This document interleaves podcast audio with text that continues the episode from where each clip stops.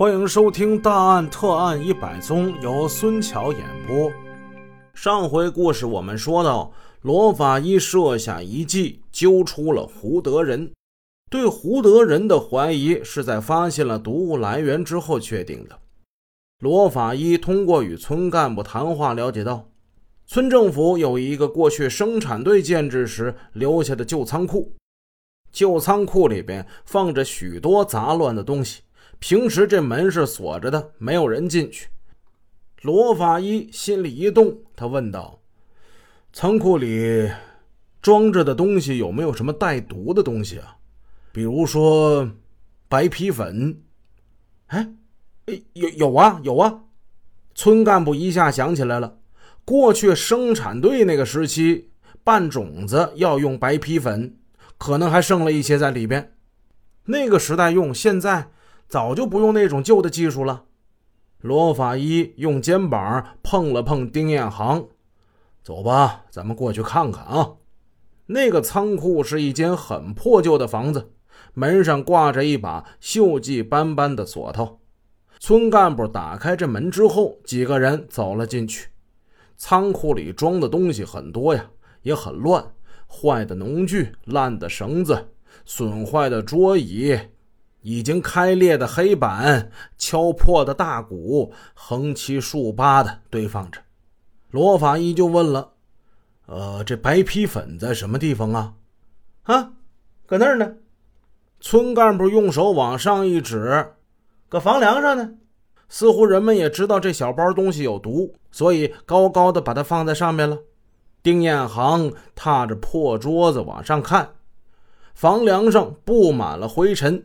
但放白皮粉的地方的灰尘却有新鲜的痕迹，显然这东西在近期是被人触动过的。罗法医指着这些白皮粉就问：“这个东西有数没有啊？”村干部回答道：“哎呀，这个，这可不知道。那最近村里有没有人动过它呢？”“没有吧？”村干部回答道。但他知道这个回答与那新鲜的痕迹是有矛盾的。哎呀，他一边说一边挠着头，这他妈是谁干的呀？这是。罗法医走到门口，指着锁头就问：“开这个锁头的钥匙平时放在哪儿啊？”那俺们这地方这个破屋子没人进呢，我就把那个钥匙挂墙上了。可以说，这把锁头是形同虚设的。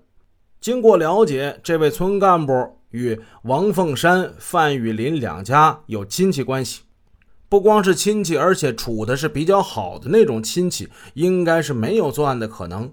那么还有谁有条件能够接触到这包白皮粉呢？又是谁与王范两家有仇怨呢？经过调查分析，这两个答案最后都集中在一个人的身上。这个人就是在村政府打更的胡德仁。胡德仁今年马上七十了，体格还是比较硬朗的。去年他是生产队的饲养员，年岁大了，就以村政府值班室那间小屋为家，夜间打更，白天就给人放牛牧羊，增加点收入。多年以前，王凤山曾因为使用牲口跟他吵过架。范玉林向生产队干部揭发过他偷卖饲料的事儿，因此他与王范两家关系并不好。不过，这个事儿已经过去十多年了，难道这老头还能把仇怨铭记到今天而实施报复吗？但毕竟他有接触到这个白皮粉的条件，有对王范两家仇视的因素。所以他还是一个重大嫌疑人。果然，在由县公安局干警扮演的防疫站人员的调查之下，这胡德仁终于是露出了狐狸尾巴。胡德仁被拘留审查了，但是他拒不交代，否认自己犯有投毒的罪行。胡德仁被抓的消息在当地风似的就传开了。不少人就向侦查员反映说：“以前呢，在胡德仁住的一间屋里，还有另外一个饲养员呢，姓苏，叫苏文和，他死的也可疑。你们应该查一查。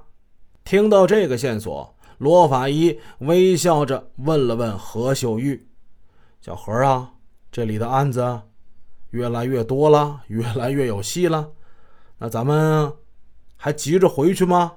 何秀玉也笑了：“老师，那你说呢？”罗法医何秀玉对群众反映的线索很是重视，详细了解了苏文和的死亡情况。知情者说，苏文和也是生产队的饲养员，比胡德仁大十来岁，也是独身，和胡德仁住同一间屋子。这俩人呢，性格不太合，常闹矛盾。一九七九年六月的时候，村里有一家猪病死了。没按卫生部门的要求深埋处理。苏文和呢馋这猪肉，他吃了死猪肉以后上吐下泻，腹痛剧烈，很快人就死了。但那个时候，人们都以为他是吃了病死的猪肉中毒死的。那么现在看来很难说呀，是不是也跟这胡德仁有关系呢？这事儿，这都是十好几年前的事了。罗法医再了解了一下当时生产队的一些老人，群众反映说，胡德仁这个人个性比较强，年轻的时候就比较倔，一般人很难跟他相处啊。他因为苏文和睡炕头等原因常发脾气，胡德仁手脚不太干净。苏文和批评过他：“你怎么能偷生产队的饲料呢？”胡德仁因此是耿耿于怀。罗法医听后暗想：那这么看来，胡德仁对苏文和也有仇杀的因素。既然范玉林的揭发能引起胡德仁的报复、投毒暗害，那么当年他对苏文和下手，这也是有可能的。罗法医又问：“说这苏文和死了以后，那是怎么处理的呀？”他们家就只有一个人没有别的亲人。当时俺们村吧。那是七几年还允许土葬呢，那生产队儿，当时俺们就给他打了口棺材，就给他埋了。老哥哥，那坟包还在吗？坟包啊，坟包早平了，但是埋他的地方呢，我大概还能找着。罗法医就跟何秀玉说：“看来啊，咱们得开棺验尸了。”检查检查吧，好，老师，咱们不着急回去，晚几天就晚几天，咱们给支队挂个电话吧。罗法医何秀玉得到了批准，他们继续作战，开棺验尸，就地化验，从苏文和的尸骨之中查出了大量的砷成分，而埋葬其棺木的泥土含砷量甚微。这说明苏文和的死因不在于吃了病死的猪肉，而是砷中毒。在大量确凿的证据面前，在强大的政策攻势之下，胡德仁终于承认，村里前后三起投毒杀人案都是他干的。这是一个漂亮仗。由于罗法医、何秀玉等人工作迅速、细致、深入、准确，不失时机的配合侦查。在四天之内，一举破获了三起投毒杀人案，查清了一起诈病敲诈案。罗法医登上返回沈阳的车了。侯局长恋恋不舍地抓住罗法医的手：“老罗同志啊，现在啊，我是留不住你。等你退休以后，无论如何把你请到副盟啊，我们打板儿把你供起来。”好，这个案件故事给大家讲到这儿。从明天开始，我们再讲新的案子。我是孙桥，我们下个案子见。